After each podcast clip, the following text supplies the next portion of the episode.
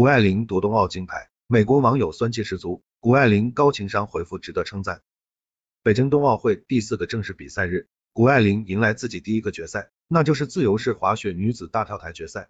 北京冬奥会是十八岁的谷爱凌参加的第一届冬奥会，她参加了三个小项，自由式滑雪女子大跳台是她最弱的一个单项。她练自由式滑雪女子大跳台才一年多时间，没想到就顺利晋级了决赛，这就是大家为什么称她为天才少女的原因。确实有运动天赋，在决赛中，他前两跳分别跳出了九十三点七五分、八十八点五零分。法国选手泰斯勒德发挥出色，跳出了九十四点五零分、九十三分。前两跳法国选手泰斯勒德排第一，谷爱凌排第二。女子大跳台的比赛规则是每人跳三次。选其中成绩最好的两跳成绩之和，作为个人的总成绩，然后再排名。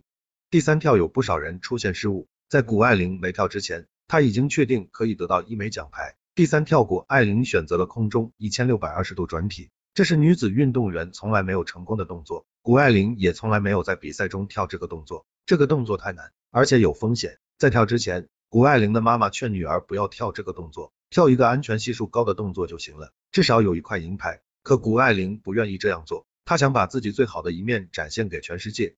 最终谷爱凌跳成功了，获得了九十四点五零分。最后一个出场的法国选手泰斯勒德需要跳出九十三点七五分以上的分数才能超越谷爱凌，他也选择了一个高难度的动作，可惜跳的不好，眼睁睁看着即将到手的奖牌丢了。赛后法国选手很难过，谷爱凌很有爱心，赶紧过来安慰法国选手。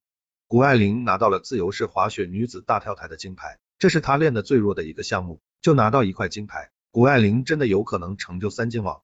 美国网友看到后心酸了，因为谷爱凌本来是美籍，后来转为中国籍，成了中国运动员。本来谷爱凌的成绩可以算给美国人的，可谷爱凌强烈要求转到中国籍，奖牌就成了中国代表团的。美国人自然有点心酸，甚至对谷爱凌提出了批评。谷爱凌霸气回应了这些杂音。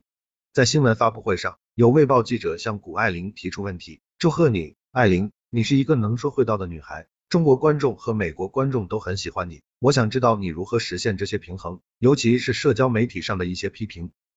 谷爱凌很自信的说，我并不需要让所有人都满意，我只是一个十八岁的女孩，我只是希望可以享受我的生活，我不在意被人的看法，我想用我的努力，零两秒让这个领域尽可能带来积极的改变。谷爱凌的话很得体，她接着说，我知道我的心地是善良的。我也知道我所做的决定是基于共同利益，我觉得这会带来更大的好处。如果有人不相信这就是我的初衷，那么这只说明他们没有足够的同理心去理解别人的善意，可能因为他们和我有不同的价值观。如果有人不相信我或不喜欢我，那么这是他们的损失，他们也成不了奥运冠军。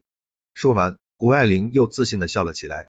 零八秒，谷爱凌真是一个很有才华的女孩子，讲话时滔滔不绝，很有条理性，让人无可反驳。这也是家庭教育的好。谷爱凌很小时候就开始练滑雪，父母没有放弃她的学业，她在没有享受体育生的优待情况下，照样以高分考取了美国的名校。不得不说，谷爱凌是一个天才，而且是一个非常有能力的女孩子。不知那些美国网友有什么意思去批评谷爱凌？美国人自己夺不走金牌，就要去酸谷爱凌吗？再说了，美国规划的运动员还少吗？美国真正意义上本土的运动员有多少？大多的还是亚裔、非裔选手。更何况谷爱凌有中国血统，他们又有什么资格去批评谷爱凌了？